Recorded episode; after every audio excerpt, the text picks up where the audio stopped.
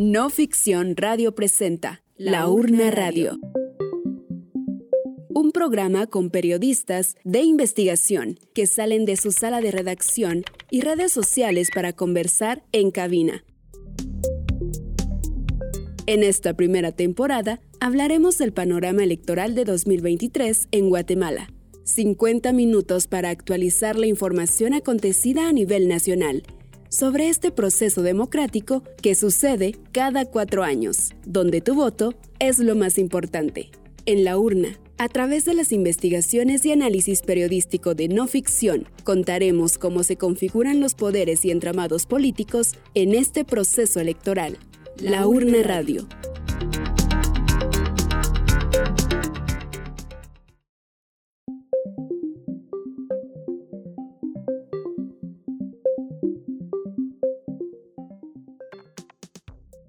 Hola, bienvenidos y bienvenidas a nuestro programa número 6 de la Urna Radio. Soy Amanda Chiquito, periodista radial de no ficción, y nuevamente les acompaño en la conducción de este programa mensual. Hoy, como lo hacemos cada mes, salimos de la sala de redacción y nos encontramos en cabina de Radio Nacoj, esta radio comunitaria local que ha sido nuestra aliada en la transmisión de este programa en tiempo real. También enviamos un especial saludo en los distintos territorios en donde nos retransmiten las demás radios locales, Cahuinaquel, Chilotepec y Xiap-Tzultecap, y a quienes nos escuchan a través de las distintas aplicaciones de audio para ustedes. Buenos días, buenas tardes, buenas noches. Cualquier momento es bueno para escuchar el contenido de No Ficción Radio.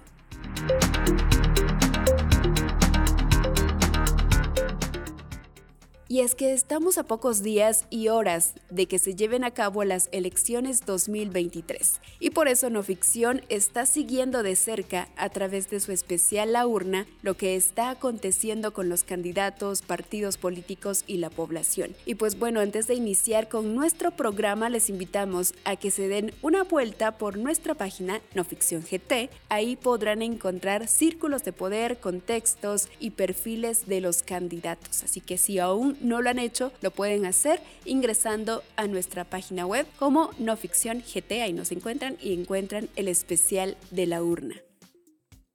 Y pues bueno, sin más, iniciamos con este programa dedicado a los migrantes, a los guatemaltecos que viven en la Unión Americana, a ellos que por segunda ocasión tendrán la oportunidad de votar. Y es que estoy segura de que una gran parte de guatemaltecos tiene algún conocido o conocida, amiga o amigo, familiar que está en Estados Unidos. Seguramente muchos de ellos siguen de cerca los temas políticos de Guatemala y mantienen esa conexión con este país a través de sus familiares, amigos, conocidos y están sumamente em, preocupados de alguna manera por lo que se vive en Guatemala diariamente. Pero ¿qué tanto sabemos nosotros de ellos y ellas allá? en los distintos estados de ese país, que es grandísimo, que es inmenso, y que hay muchísimos guatemaltecos que están radicados en ese país desde hace muchísimos años y una gran cantidad que intenta migrar diariamente pues hoy tendremos la oportunidad de escuchar a través de nuestro invitado e invitada cómo se vive este proceso electoral 2023, cuáles son las expectativas, pero también los múltiples obstáculos con los que se encontraron para poder informarse y es que para poder votar fue un proceso muy largo y complicado y seguramente ellos nos podrán explicar. Hoy nos acompaña también nuestro colega Osvaldo Hernández con el segmento Memoria Electoral. Bienvenido Osvaldo al programa. Hola, sí, sí, buenas tardes. Eh, mucho gusto Elsa, gracias por de nuevo por tenerme en el, programa. Ya tenía algunos meses o algunas ediciones del, del programa de no regresar a cabina. Eh, y siempre aquí en la sección de memoria electoral es bueno recordar cosas cosas recientes, cosas de la historia reciente, porque las elecciones en Guatemala siempre son una cuestión que hay que, es necesario muchas veces reflexionar sobre lo que ha sucedido.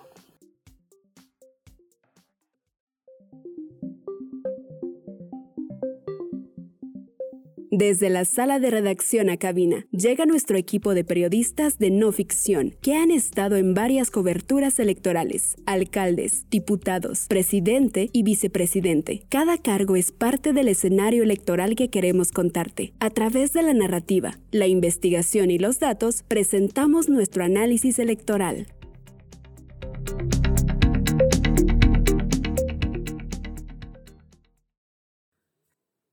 En este segmento de análisis electoral nos acompañan dos invitados, bueno, más bien un invitado y una invitada.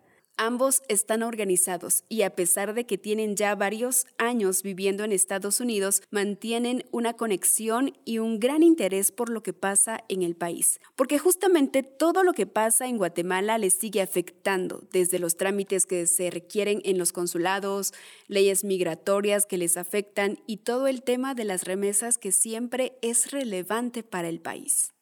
Recordemos que el voto en el extranjero se habilitó gracias a las reformas a la ley electoral y de partidos políticos que se dio en el año 2016. En 2019 fue la primera vez que los migrantes tuvieron la oportunidad de votar. Sin embargo, tras ser la primera vez, solo 734 personas acudieron a emitir su voto. ¿Cuáles fueron las razones para que solo 734 personas acudieran a este llamado? Aquí nuestros invitados nos contarán más de cómo vieron este proceso a diferencia del 2019. Y para ello, hemos invitado a Ben Monterroso, miembro de la Asociación Voto de los Guatemaltecos Residentes en el extranjero Boguare, y también a Araceli Garrido, parte de la Alianza por una Guatemala Mejor. Muy buenos días y a, su, disposición, como usted diga. Eh, saludos a todos los radioescuchas mi nombre es Araceli Garrido, soy migrante y les saludo desde la ciudad de Los Ángeles, California. Em, gracias por la atención que brindan a este programa y quiero decirles que como migrantes estamos muy preocupados por la situación actual en Guatemala, por un proceso electoral poco claro, pero pues le deseamos lo mejor a la, a la población en Guatemala, que este proceso eh, continúe sin violencia, sin agresiones. Dudamos que los resultados, por lo menos para presidente y vicepresidente, sea transparente, confiable. Llamamos a la gente que salga a ejercer su derecho al voto. Bienvenido y bienvenida. Estoy muy agradecida de que hayan aceptado conectarse con la urna radio a pesar del trabajo y el horario, pero sin duda es muy importante lo que ustedes puedan aportar desde su acompañamiento a este proceso electoral. Ben y Araceli, yo sé que ustedes están organizados, pero para quienes nos escuchan y no sepan del trabajo que hacen, cuéntenos cómo es que empezaron a organizarse en torno al tema del voto en el extranjero. Bueno, deja empezarte con Boguare. Boguare es una, una organización bastante, relativamente nueva en el aspecto de que nos fuimos fundados en el, 20, en el año 2021, a finales del 21, a, a petición de, o sugerencia, por poderlo decir, del Tribunal Supremo Electoral. Empezamos como un grupo de guatemaltecos preocupados por la democracia de nuestro país en, nuestros, en los Estados Unidos y nos, nos ofrecimos de voluntarios y, aliados del Tribunal Supremo Electoral a principios del 21, del 2021, eh, para darles nuestro conocimiento.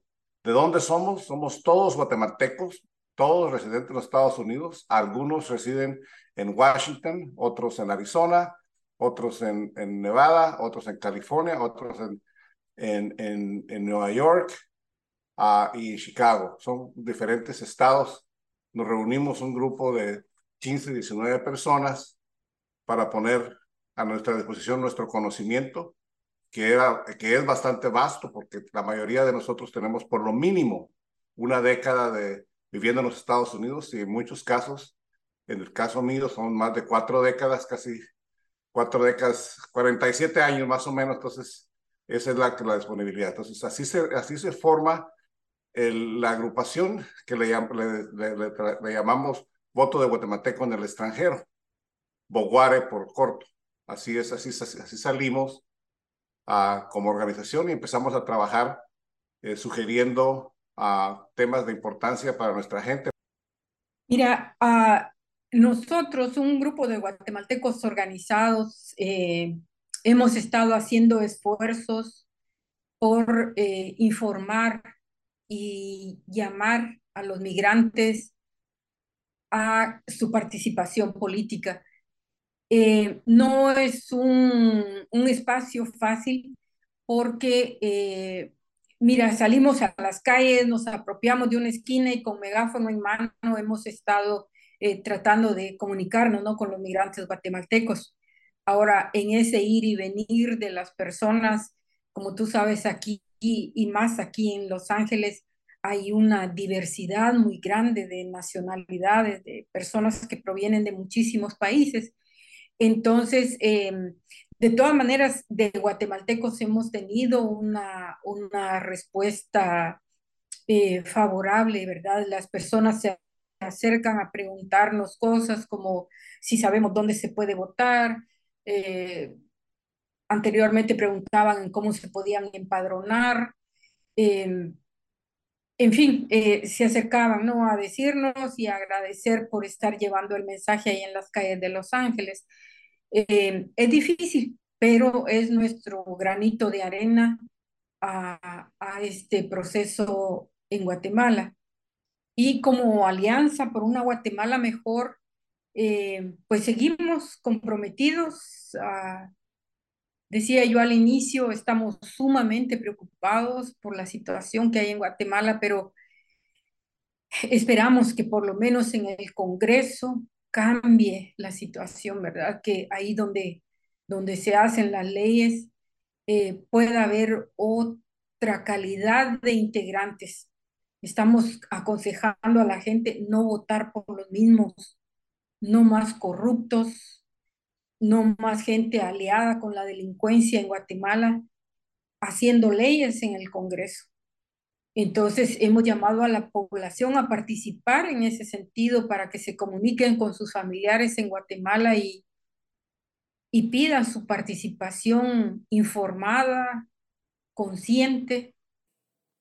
Hace cuatro años hubo abstencionismo del migrante por múltiples razones. En 2019, 63.695 personas estaban habilitadas para votar. ¿Cómo creen que vaya a ser este año? ¿Cuál ha sido la respuesta de los connacionales a participar en estos comicios? Bueno, teniendo en cuenta que los números de empadronamiento son de 90.846 empadronados. Estos son números actuales, quienes están habilitados para poder votar el próximo domingo.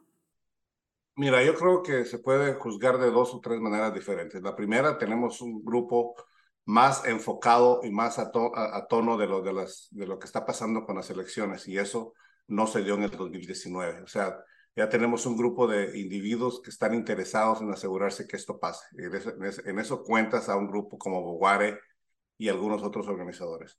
El pueblo en general eh, los que saben de las elecciones están interesados y hay un grupo de personas que están apáticos a participar.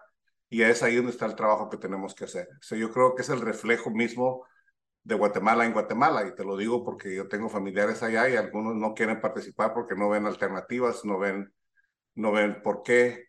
Uh, entonces ese es el trabajo que nos toca que seguir haciendo, pero yo creo que es un reflejo del, de, de, de la política que hemos venido viviendo en, nuestro vea Guatemala desde muchos años que nos han hecho de que, que no vale la pena este, meterse a política porque no hace ningún cambio. Mas, sin embargo, sabemos nosotros de que la política muchas veces no nos metemos nosotros con ella, pero la política, se mete con nosotros y lo que tenemos que hacer es defendernos. Entonces, dándole un sumario a lo que te dije, eh, hay gente muy interesada, muy, comprometida, gente que está eh, en espera de por qué vamos a hacerlo y gente que definitivamente no quiere participar pero no creo yo que sea por mala eh, fe, sino por mala información que han tenido. ¿Cómo se enteró el migrante de que podía votar? ¿Hubo por parte del Tribunal Supremo Electoral campañas de difusión de cómo hacerlo? Ben y Araceli, ya que ambos están en distintos estados, ¿cómo fue la difusión en cada uno de los lugares en donde ustedes están ubicados? Mira, a mí me gustaría partir del tema del empadronamiento. Eh, efectivamente, desde, te voy a poner mi, mi, caso, por ejemplo, en, Desde diciembre del año pasado eh, empecé a tratar de, de empadronarme. Ellos anunciaron en la página de internet del Tribunal Supremo Electoral, hay un apartado que se llama, hay una atención al migrante. Mira, eso fue un desastre, porque entraba uno, había que crear una cuenta y supuestamente esa cuenta en Guatemala tenían que revisar si los datos que uno daba, el número de DPI, en fin, eran correctos. Entonces ya te mandaban un email para volver a entrar a la página de ellos para poder empadronarte. Pero fue imposible crear eh, una cuenta para registrarse. Sea, ni siquiera el primer paso se pudo crear.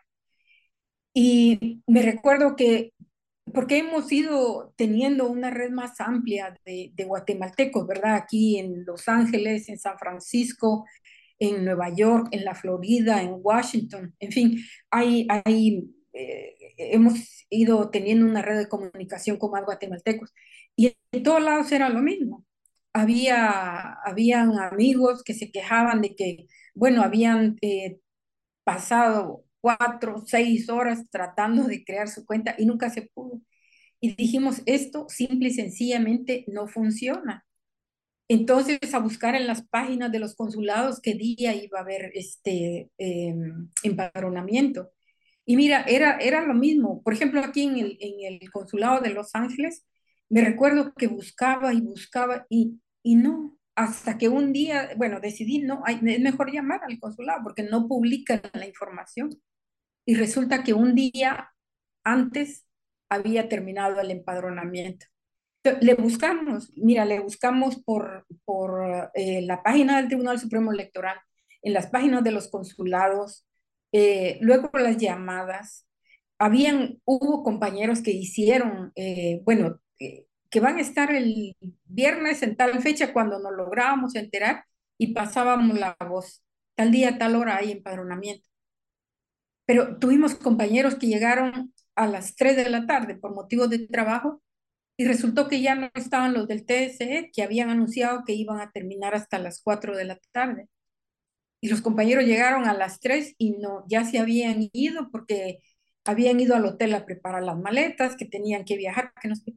Entonces, no anunciaron, no respetaron sus horarios y además, eh, que fue la crítica que hicimos, ¿verdad? Porque varios de nosotros nos acercamos al consulado a plantear lo mismo de, que eh, los horarios no respondían a los horarios de trabajo de las personas.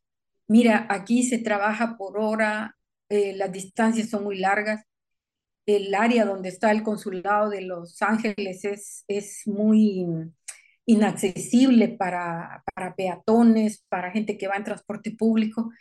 Entonces se complicó y yo pienso que desde ahí, yo así lo veo, un, un como un bloqueo a que nos empadronáramos. Eh, de verdad tiene que estar uno muy interesado y ponerse a buscar y ver eh, para, para ir a votar. Pero no, no, no, no hemos visto campaña del Tribunal Supremo Electoral ni de los consulados anunciando las elecciones.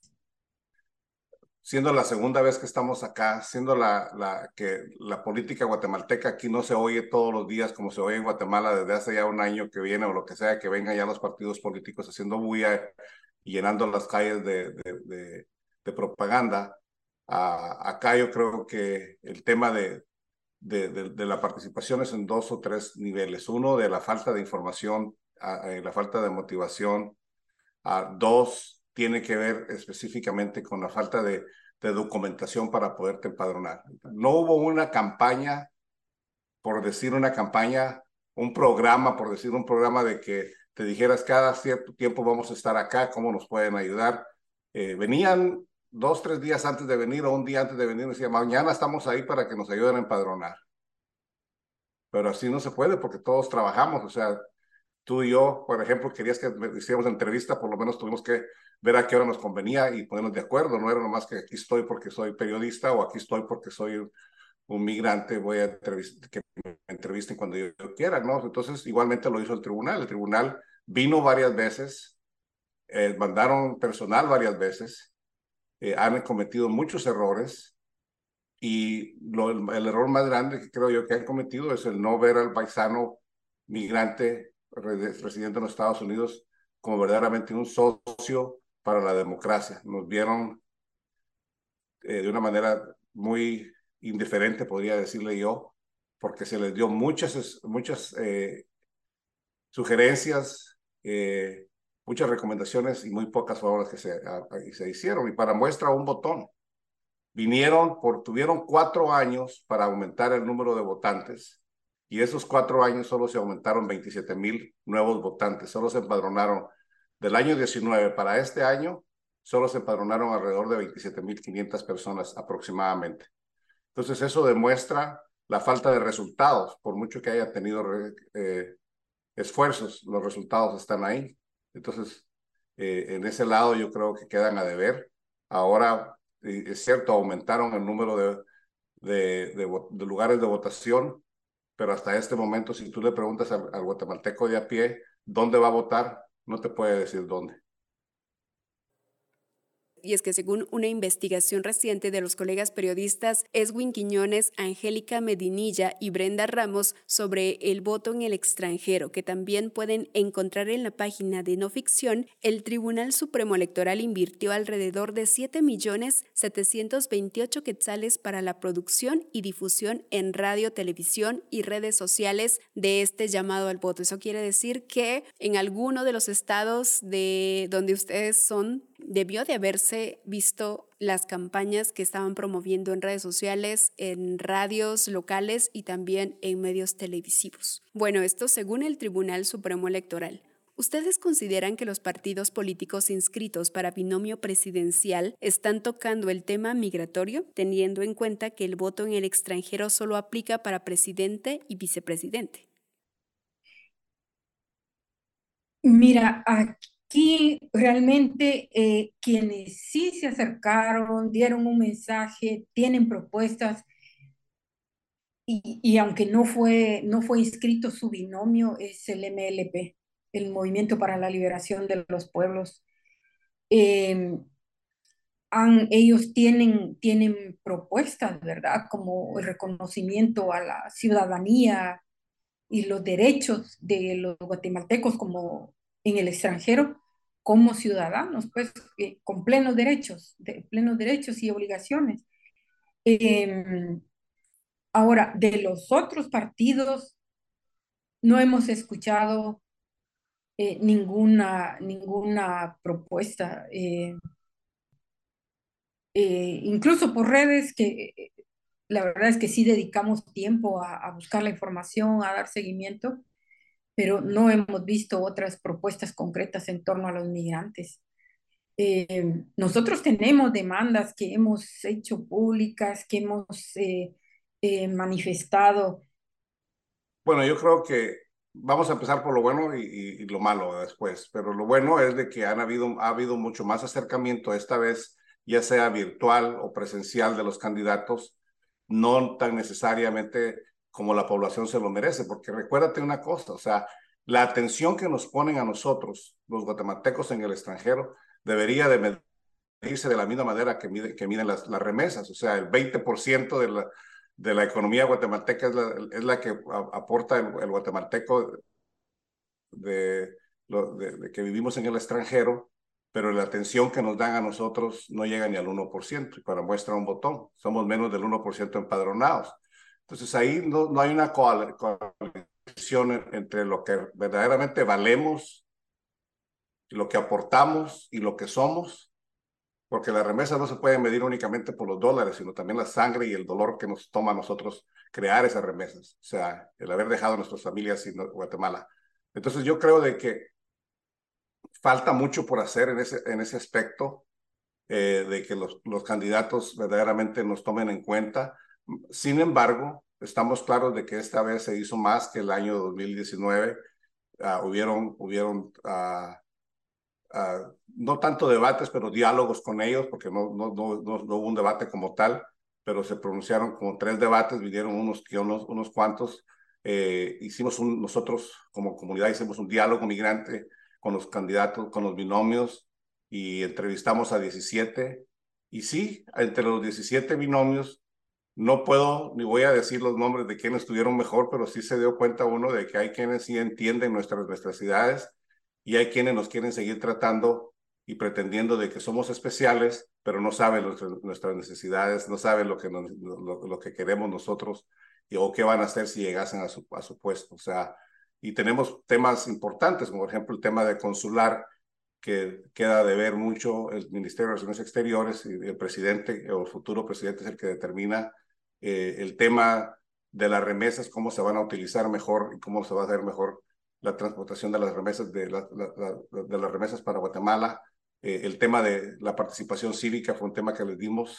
Eh, nos preocupa obviamente la educación, la salud, el bienestar en Guatemala, porque acuérdate que muchas veces dicen, ¿por qué a ustedes los guatemaltecos en los Estados Unidos les interesa la política guatemalteca? Pues les recuerdo que los que están jodidos en Guatemala son nuestras familias, entonces por eso nos interesa y los que estamos mal aquí en los Estados Unidos por falta de atención somos nosotros que somos guatemaltecos, que nos, nos, nos, nos interesa la política, doblemente nos afecta a nosotros los guatemaltecos.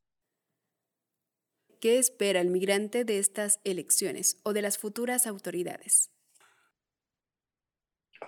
Ya, eh, mira, eh, nosotros como migrantes tenemos muchas necesidades que resolver, aunque estamos lejos, a miles de kilómetros de distancia, seguimos vinculados, unos de corazón, seguimos vinculados a Guatemala en el tema de, de la defensa de derechos humanos, la defensa de la tierra, el territorio, eh, la denuncia contra el racismo y la discriminación tan terrible en nuestro país eh, apoyamos procesos de búsqueda de justicia.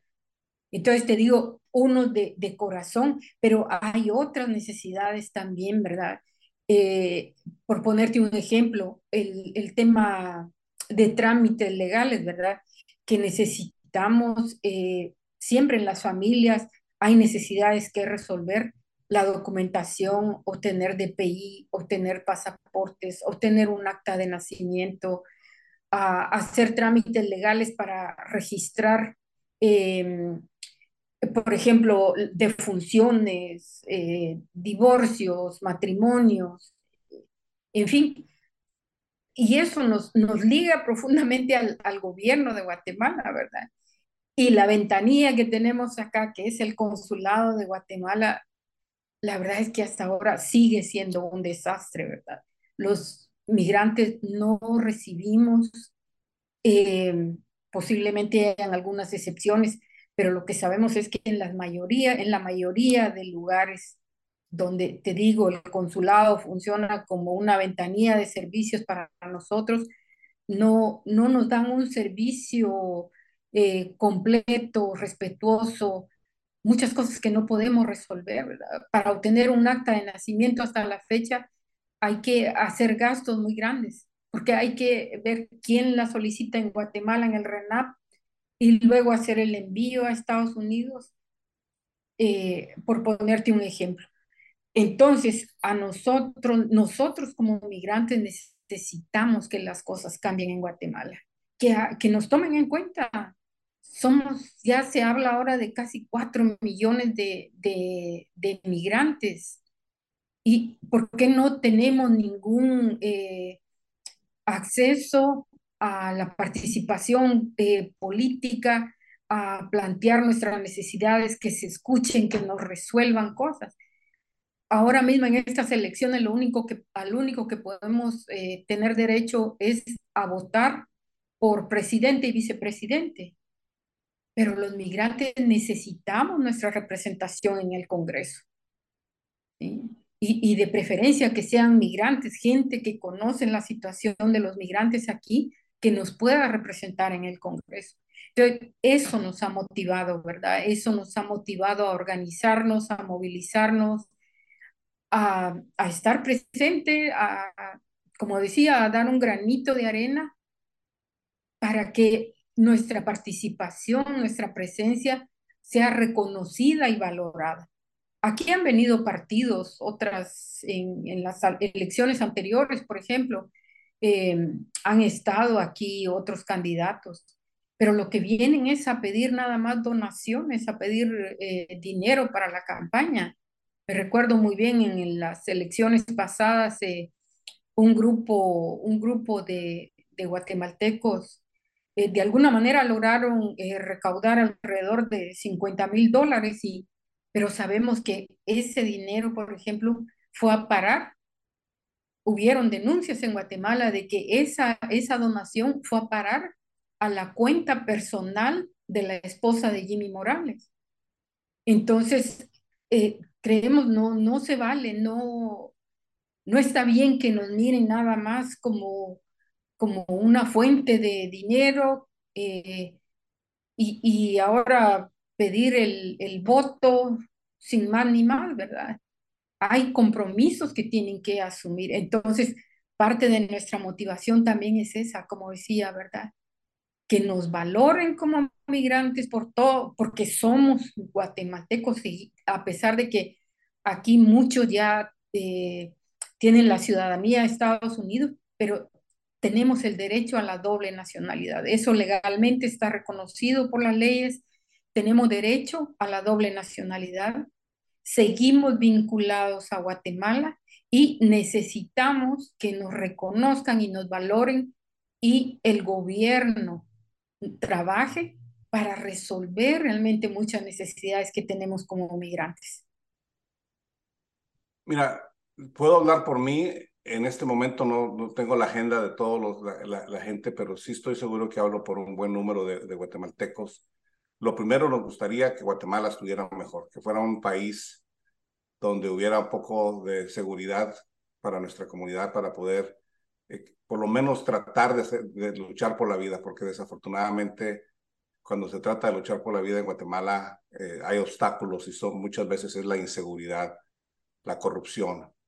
Segundo, oportunidades de trabajo para nuestra gente en Guatemala. Yo estoy muy triste porque muchas veces hemos ayudado a que nuestros familiares saquen su universidad y cuando salen de la universidad no tienen un trabajo verdaderamente que ejercer, no hay una oportunidad para ellos. Entonces, primero, sencillamente que, que Guatemala tenga una mejor estabilidad para que nuestra gente no tenga la, la necesidad, como la tuvimos muchos de nosotros, de tener que salir de Guatemala. No migramos, nos expulsan de Guatemala. Quiero que quede claro que los que salimos, la gran mayoría que salimos de Guatemala no salimos porque queremos dejar a nuestras familias, sino al contrario, tenemos que salir porque tenemos que venir a luchar por nuestras familias. Eso, eso me gustaría que estuviera.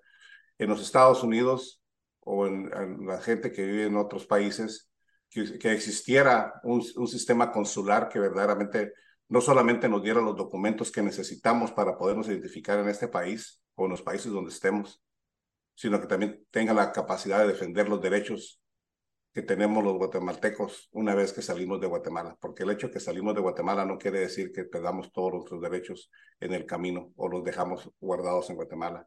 Entonces queremos eh, en el exterior que se amplifique y que se apoye más a un sistema consular que, se acuerde, que sea acorde con la gente que vivimos. Un ejemplo, en los Estados Unidos se supone que estamos casi cuatro millones de guatemaltecos. Y para esos cuatro millones de guatemaltecos existen 22 consulados. No son suficientes, por eso la gente se queja de que no hay citas, las identificaciones no vienen y eso corre peligro uno como guatemalteco al no tener eso. Entonces, fácil que procuren tener un mejor país en Guatemala para que mi familia y mis amigos no tengan la necesidad de, de, ser uh, migrantes y los que estamos ya afuera que nos, que nos ayuden a proteger nuestros derechos.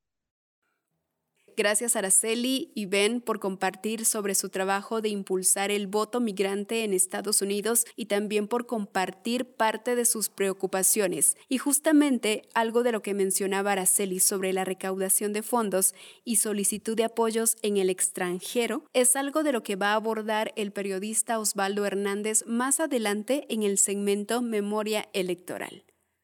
Sin duda, escuchar de los guatemaltecos que radican en Estados Unidos sus preocupaciones, cómo se organizan en torno a este derecho de ejercer el voto, es muy importante, sobre todo porque es muy poca la información que vemos del voto en el extranjero. Y es que tenemos que estar informados de cómo se realiza este proceso, y es que según la investigación titulada Migrantes en Estados Unidos, el voto más caro y también el más descuidado, Guatemala es el país que tiene el voto más caro realizado en el extranjero de América Latina. En 2019, cada voto costó 8.209 dólares, unos 65.600 quetzales por voto. Sin embargo, sigue estando descuidado y con poco alcance de captar votantes.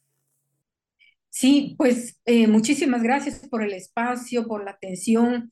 Em, y repito, aunque estamos lejos, nuestro corazón está en Guatemala seguimos pendientes de lo que sucede allá y, estamos comprometidos, estamos muy comprometidos a seguir trabajando con la población migrante aquí en Estados Unidos para eh, despertar eh, su conciencia, para que la población acá se, se organice también, para que tengamos más fuerza y podamos de manera conjunta eh, plantear nuestras demandas hacia las nuevas autoridades en Guatemala que nos escuchen y que legislen para que nos ayuden a resolver eh, tantas necesidades que tenemos como migrantes. Claro, mira, antes que nada, gracias por la oportunidad. Creo que la única manera de mejorar eh, la condición del migrante en, los Estados Unidos es continuar, siendo relevante en Guatemala. No olvidémonos de que somos familiares de todos los que, eh, guatemaltecos somos amigos de los guatemaltecos que están allá, son nuestros paisanos, son nuestros hermanos.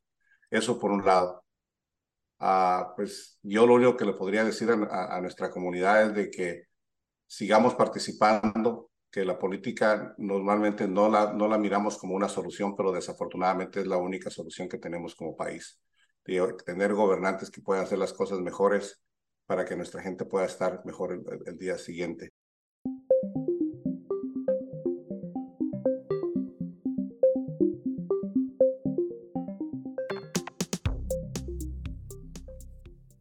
Pero también es muy importante conocer de cerca el trabajo que están haciendo las juntas electorales en los distintos estados de la Unión Americana. Esas mesas que estarán habilitadas para los migrantes que quieran ejercer su voto el próximo domingo 25 de junio.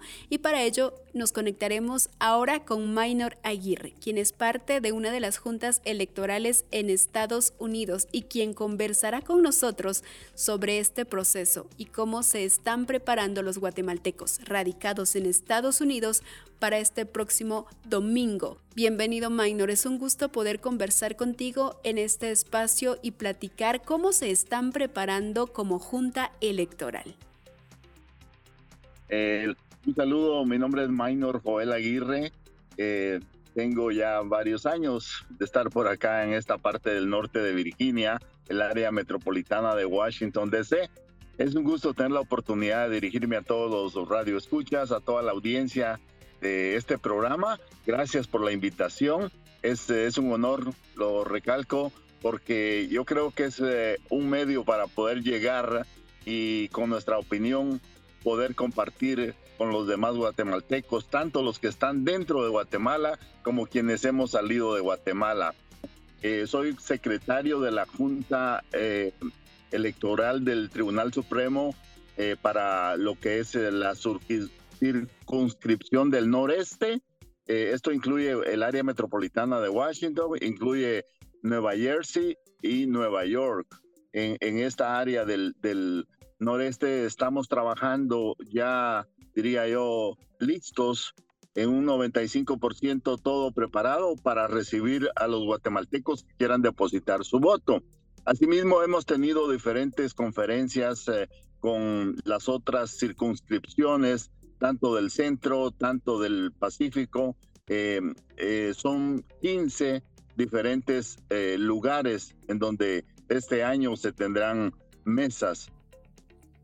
Minor, háblanos de cómo están distribuidos los centros electorales en los distintos estados de la Unión Americana. Eh, solamente en el área de Washington, acá en el norte de Virginia, tendremos 28 mesas. Hay 16.500 eh, empadronados. Eh, ojalá y esos 16.000 salieran a votar, pero esa es la forma que por el momento estamos ya estructurados con esas 28 mesas. una de las preguntas que a veces se hacen los, los paisanos es por qué no hay un lugar en Maryland, por qué no hay un lugar en Virginia, y por qué en Washington, si es el área metropolitana. Eh, todavía no hay una estructura por parte del tribunal como para decir los que viven en Maryland pueden votar allá, los que viven en Virginia pueden votar en Virginia o en Washington en Washington, sino que como guatemaltecos de esta región, pues hay un, un listado del empadronamiento y por eso se eh, decidió tener solo un centro para no causar confusión para no crear tanto esa confusión, eh, solo se tiene un centro de votación que será en el, área de Falls Shores, Virginia. Es, todo está relativamente cerca en el área metropolitana para que se facilite los que vienen de Maryland, los que vienen de, Virginia y, y, de alrededor, ¿no? Y por supuesto en New Jersey son menos las mesas, en Nueva York sí ya son 32 mesas eh, total eh, el área, la circunscripción que más tiene es eh, California, por supuesto, en Nevada, en San Francisco y en Los Ángeles. Entonces, eh, de esta manera, estamos trabajando acá. lo que es la presidenta, que es Leti Barán, de esta Junta del Noreste, yo como secretario, y el señor Aníbal también, que está como parte de lo que es, es vocal. Ya tenemos la coordinación con las juntas receptoras de votos, que serán tres personas, que será presidente, secretario y vocal, que estarán recibiendo en cada mesa los votantes que lleguen ese día. Estaremos abriendo desde las 7 de la mañana hasta las 7 de la noche. Entonces, eh, cuáles son los puntos de votación y por qué los han elegido, teniendo en cuenta que hace cuatro años la mayoría de los centros de votación estuvieron ubicados en hoteles. ¿Este año se repetirá la misma situación o han identificado otros puntos para que eh, los connacionales puedan llegar a votar? Tenemos allá los coordinadores también, los cuales han buscado eh, los sitios más estratégicos donde está la mayoría de los que se han empadronado. En base a eso se han buscado estas ciudades, eh, porque puede ser de que haya una gran cantidad de guatemaltecos en X ciudad, pero eso no garantiza de que todos estén empadronados. Entonces, no se podría abrir un centro eh, solo por el hecho de que ahí está la mayor parte de guatemaltecos, pero eh, a lo mejor no todos están empadronados. Entonces, se, se consideró el hecho de, las estadísticas de, de, donde vive la mayor parte de los que están empadronados. En base a eso se, se seleccionó eh, con los coordinadores los centros de votaciones. Algunos eh, van a ser eh, centros comunitarios, algunos lugares serían iglesias, otros lugares restaurantes.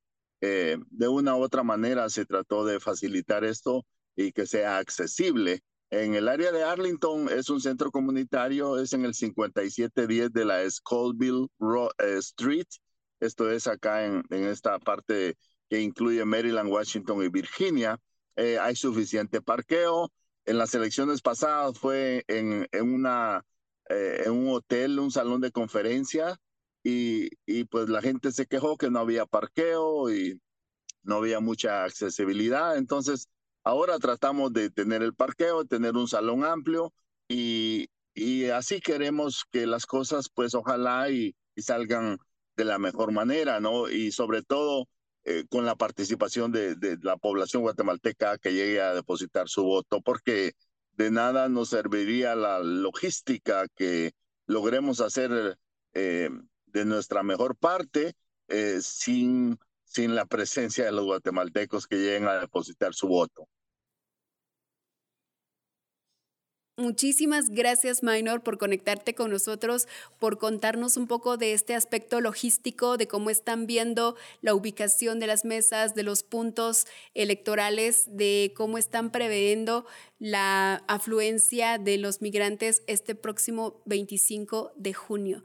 Así que te agradecemos mucho eh, el querer compartir con nosotros esta información y seguramente estaremos dándole seguimiento también a los resultados que se vayan a estar dando desde los diferentes estados en donde están ubicadas las mesas electorales. Muchísimos éxitos para este próximo 25 de junio y estaremos dándole seguimiento.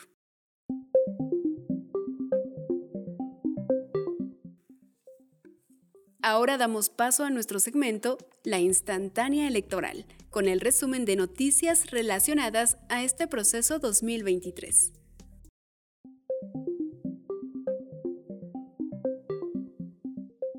Es hora de servirte una instantánea. Un resumen de noticias en torno al proceso electoral. ¿Qué pasa con los candidatos? ¿Qué novedades tienen los partidos políticos? cómo está reaccionando la ciudadanía ante estas elecciones, aquí en la instantánea electoral te lo contamos.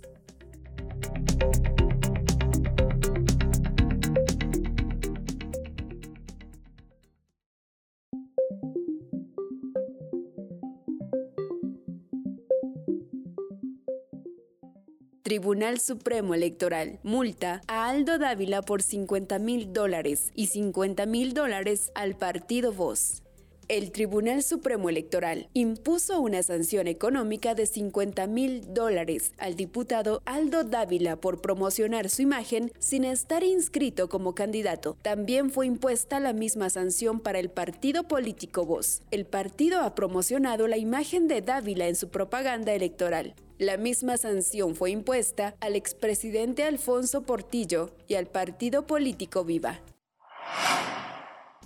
Valor presenta denuncia contra Edmond Mulet y Cabal. El fiscal nacional titular del partido Valor presentó ante el Tribunal Supremo Electoral una denuncia en contra de Edmond Mulet y el partido Cabal por pautar y pagar publicidad con contenido electoral desde la cuenta personal del candidato en Facebook e Instagram. Valor alega que Mulet viola el artículo 37 del reglamento de la Unidad Especializada sobre Medios de Comunicación y Estudios de Opinión de la Ley Electoral y de Partidos Políticos, que establece que solo los partidos pueden hacer publicaciones publicitadas desde una página verificada.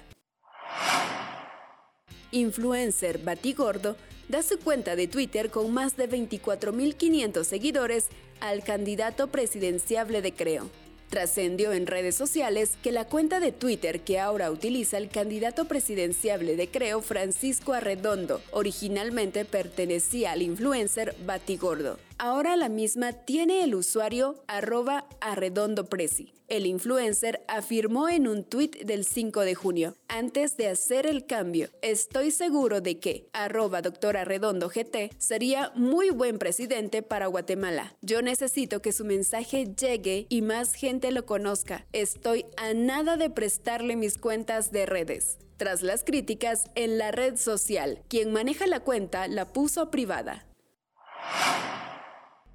Sala Quinta ordena al Tribunal Supremo Electoral reactivar 134 candidaturas de prosperidad ciudadana. La Sala Quinta del Tribunal de lo Contencioso Administrativo le ordena al Tribunal Supremo Electoral que reactive las credenciales de 134 candidatos a distintos cargos de elección del Partido Prosperidad Ciudadana. El expresidenciable Carlos Pineda no está entre ellos.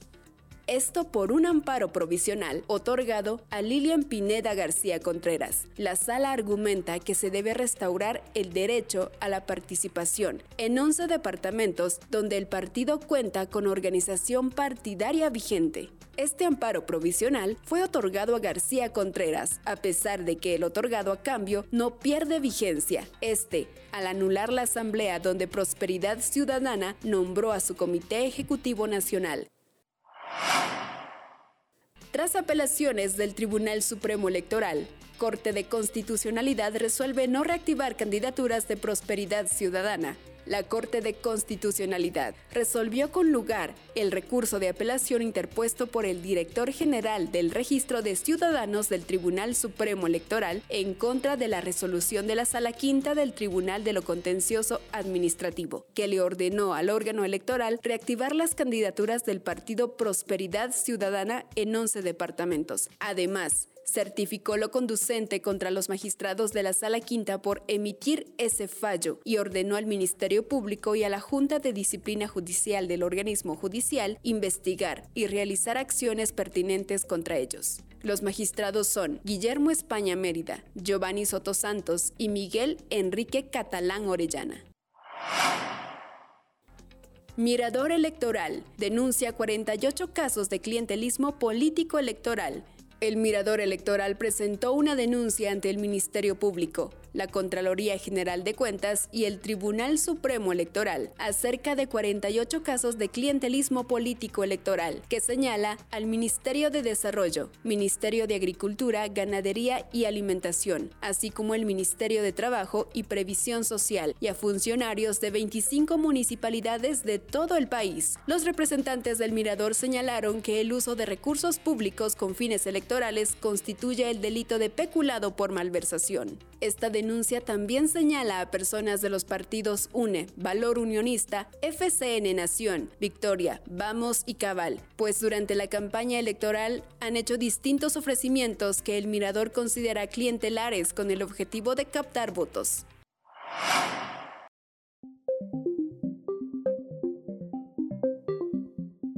Quien controla el pasado, controla el futuro. Y para entender el presente hay que recordar la historia más reciente de Guatemala. ¿Algo ha cambiado en el país?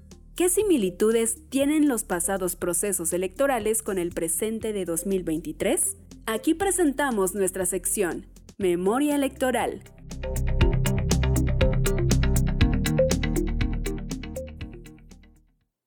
Estamos de vuelta y ahora con nuestro segmento Memoria Electoral y como lo mencionamos hace un momento, esta historia que Osvaldo nos va a contar justo tiene que ver con lo que mencionaba Araceli, pero en esta historia, vista desde un ojo periodístico y con datos que nos hablan de cómo un grupo de migrantes fueron utilizados.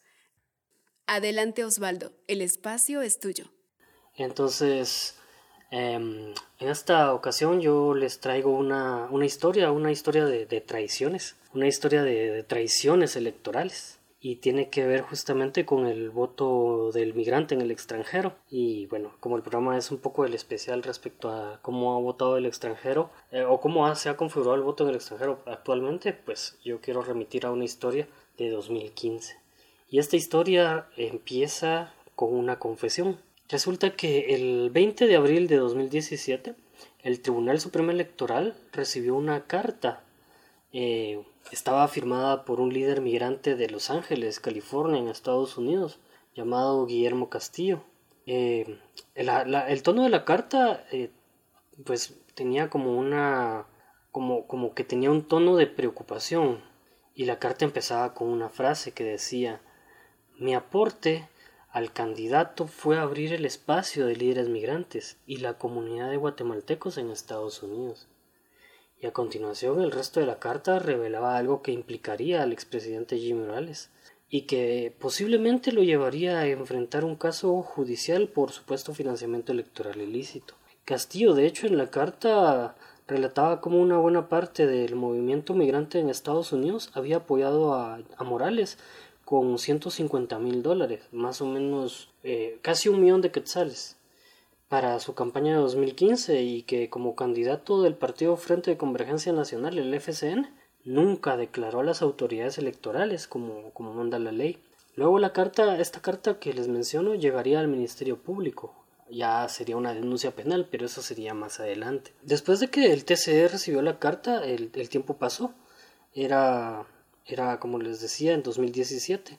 Eran esos años eh, que muchos recordamos porque la Comisión Internacional contra la Impunidad en CICIC todavía cuando estaba eh, vigente estaba on fire con todos los casos de financiamiento electoral ilícito.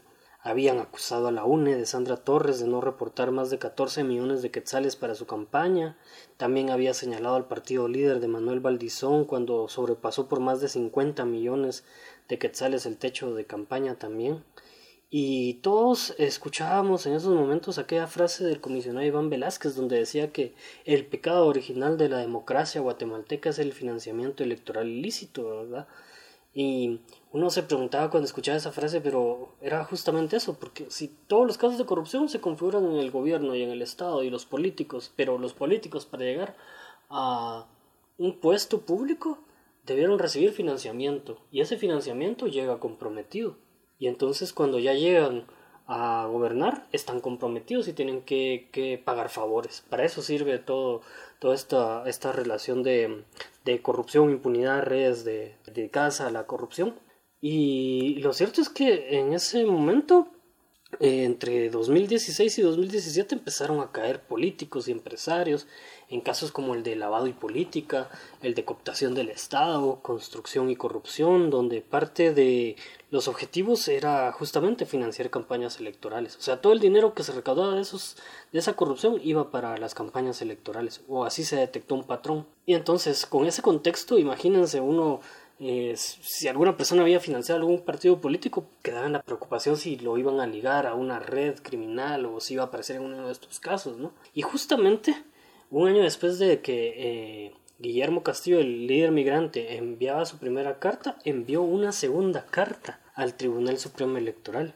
Y en esa nueva carta él era más enfático y decía, básicamente decía, eh, miren, requiero que determinen si mi nombre figura en la contabilidad del FCN Nación o no, pues me fue entregado por Lilian de Morales papeles con el logo de FCN donde se registran aportes de campaña. Lilian Morales es la cuñada de Jimmy, Morales, la esposa del hoy candidato de FC en la Nación, Samuel Morales. y claro, el miedo de Castillo era haberse involucrado con las estructuras criminales que la CICIG estaba destapando, no algo tan concreto como la democracia, ¿no? Y para esa fecha el presidente Morales em, acumulaba ya dos solicitudes de antejuicio, precisamente por financiamiento electoral ilícito. Pero esta vez la carta de Guillermo Castillo era mucho más profunda y mucho más preocupante, ya que describía cómo había funcionado el financiamiento de los migrantes a los candidatos que llegaban a pedir apoyo históricamente, así en años anteriores, en campañas anteriores, a Georgia, a California, Nueva York, Chicago, Maryland, California y Rhode Island. recuerden que, que, en ese momento hasta el voto migrante no, no era válido en Guatemala. Hasta 2019 los migrantes pudieron votar eh, por un candidato a la presidencia aquí desde, desde Estados Unidos para que su voto valiera en Guatemala. En 2015 todavía no había eso. Y los migrantes eran vistos como algo que, bueno, tenían familia aquí en Guatemala y se miraba que los candidatos viajaban y si los convencían, estos eh, migrantes allá en Estados Unidos podían convencer a sus familiares aquí de votar por ese candidato. Pero también una cosa importante, que los migrantes, que los migrantes tienen dinero y si el candidato lograba también el apoyo de, los migrantes, podía también asegurarse financiamiento para su campaña. Así podían apostarle al candidato que llegara y que, y que llenara como sus expectativas. Eh, esto lo explicaba Castillo en su carta y decía que también él había pertenecido a un movimiento llamado No votamos, pero sí contamos, y prácticamente era una red articulada de guatemaltecos en distintos estados que buscaban que el voto en el extranjero fuera, fuera válido en los procesos electorales de Guatemala. La carta luego pasó a ser parte de una investigación en el Ministerio Público y en ese expediente aparecieron nombres de otros migrantes empresarios como Juan Carlos Pocasangre, Walter Batres, Jacobo Ortiz y, Luis Mejía. Eh, en esa denuncia, que actualmente esperemos que sea investigada por la Fiscalía contra Delitos Electorales, también se señalaba que parte de todos los que sirvieron para apoyar la candidatura de Jimmy Morales fueron recaudados por la iglesia evangélica Shalom, situada en Providence, Rhode Island, cuyo pastor es el guatemalteco Maynor Vargas, que, quien es hermano de Carlos Vargas, creador de la Fundación Esperanza de Vida, una organización benéfica con sede en Zacapa que luego fue recompensada con aportes del presupuesto durante el gobierno de Jimmy Morales, misteriosamente, ¿no? pero esto ya es una cuestión que se convirtió en la, en la investigación por parte del Ministerio Público. En esa misma carta que les menciono, se señalaba que quien recaudaba el dinero en Estados Unidos era el antiguo promotor del show de Moralejas y excomisionado para temas de migración del gobierno de Jimmy Morales, llamado Marvin Mérida. Junto a él este, aparecían siempre Samuel Morales y su esposa Lilian. Em, Marvin Mérida era realmente el estratega, él sabía a qué lugares, a qué lugares ir en Estados Unidos para pedir dinero, a qué guatemaltecos pedirles y así poder impulsar a su amigo, el futuro presidente. Según la investigación, el círculo cercano de Jimmy Morales recaudó dinero, pagó viajes, financió hospedajes y organizó foros y entrevistas en medios de comunicación. Después de la primera vuelta electoral, en la que obtuvo más votos que su contrincante Sandra Torres por la Unidad Nacional de la Esperanza, Jimmy Morales inició una gira de agradecimiento por el apoyo que los migrantes le dieron, todo el dinero que, que, les había mencionado, los 150 mil dólares. Y ahí en esa gira, en repetidas ocasiones, él se dirigía a los donantes, a los migrantes, Em, que prometía mejorar las condiciones de los migrantes, los consulados, iba a agilizar los trámites de las visas o de la reposición de pasaportes, en fin. Y realmente eh, de ese discurso ahora lo que se puede entender o lo que dicen los migrantes en su denuncia, eh, la de 2018 en las cartas también que fueron recopiladas, donde ellos dicen que realmente quienes fueron beneficiados de todo esa apoyo que ellos dieron monetariamente lo, se redujo nada más al círculo más cercano del, del expresidente Jimmy Morales. Y ahí es donde ellos, empiezan a entender la traición. Por ejemplo, recuerdan que el 24 de, de abril del 2016, apenas cuatro meses de haber asumido como presidente, Jimmy Morales llegó a inaugurar un call center para atención a migrantes en el consulado de Guatemala de Los Ángeles. Y durante el acto oficial, el presidente estuvo acompañado por el comisionado presidencial este Marvin Mérida y, del entonces canciller Carlos Raúl Morales, pero a ellos fue a, los que les atribuyó ese logro, ese logro de ese call center. Él le dijo que Marvin Mérida era realmente el que había hecho todo, que él le había apoyado y básicamente ignoró de su discurso a toda esta red de migrantes que lo habían apoyado financieramente. También en ese momento eh, Morales se disculpó con los migrantes por haber ofrecido en una entrevista con el New York Times mano de obra barata a Donald Trump para construir el muro que, el presidente de Estados Unidos había ofrecido. Entonces, ese, ese tipo de, cuestiones empezó a, marcar una pauta hacia los migrantes que lo habían financiado. Em, empezaron a ver otro un patrón donde se empezaron a eh, Jimmy Morales se distanció de ellos ya no les contestaba las llamadas Marvin Mérida era un impresentable ya no eh, tenía a esa relación cuando estaban buscando dinero que se acercaban así de manera amable, ¿no? Y eh, en ese mismo trámite de llegar a la presidencia, la traición se fue afianzando más cuando anunció la implementación de, un seguro de repatriación gratuito de todos los migrantes guatemaltecos. Y ambos, ambos servicios se anunció como que iban a ser em, financiados por el Banco de Desarrollo Rural, el Ban Rural, y que tendría una inversión de un millón de dólares. Y todo eso quedó así como en el aire, realmente nunca funcionó. Y el Ministerio de Relaciones eh, Exteriores solo pudo costear parte del gasto total y no logró cumplir. Ya para esa fecha de 2016, los, los migrantes guatemaltecos en Estados Unidos ya estaban demasiado molestos con Jimmy Morales. Y durante la, la campaña, el candidato les había hecho promesas que nunca se concretaron y por lo que los migrantes dieron su apoyo y dinero y estuvieron moviéndose de un estado a otro, viendo cómo eh, Jimmy Morales podía ser eh, el nuevo presidente de Guatemala, ¿no? Porque se planteaba como una persona fuera del sistema. Con tan solo tres meses como presidente, la comunidad migrante ya tenía la sensación de haber sido engañada por el grupo que promovió la, imagen y solicitó todos los fondos de campaña para Jimmy Morales. Luego únicamente les quedó el, el temor de que los vincularan a una red de financiamiento electoral ilícito, como parte de un caso en contra de FSN Nación, además del sabor de esa gran traición, ¿no?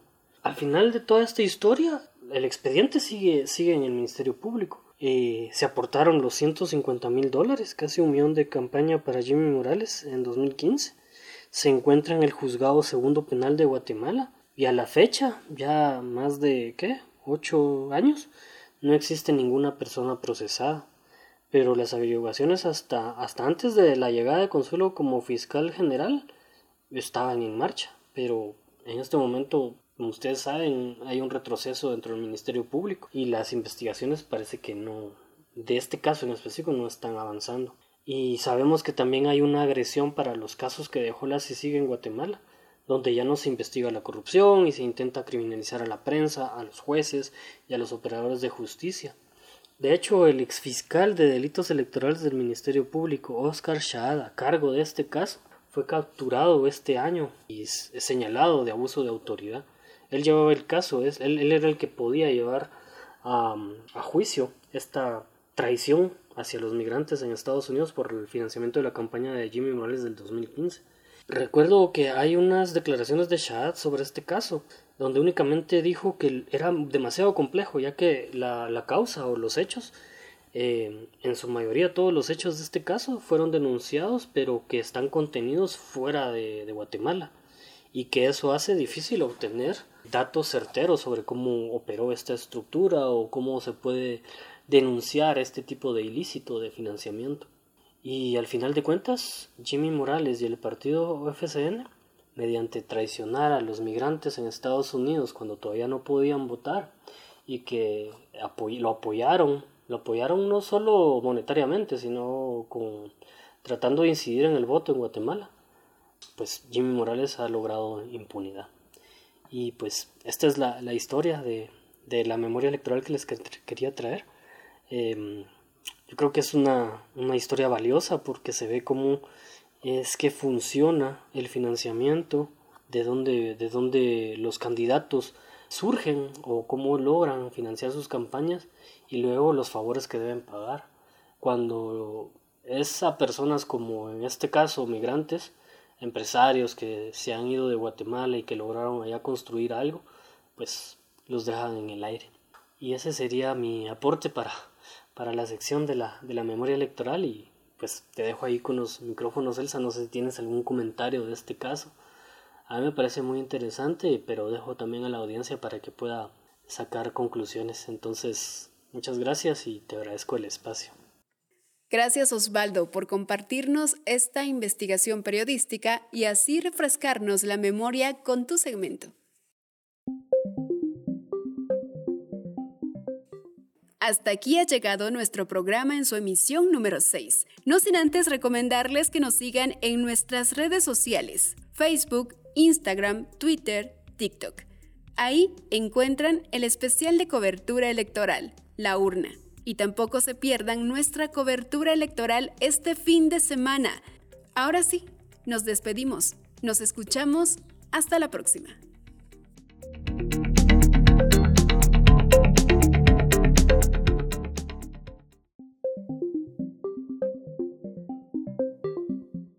No Ficción Radio presentó La Urna Radio, como parte de nuestro proyecto periodístico que busca informar de manera amena e independiente sobre el proceso electoral 2023. Te esperamos en nuestra próxima emisión, No, Ficción Radio. Búscanos también en redes sociales, Facebook, Instagram, Twitter y TikTok como arroba no ficción GT.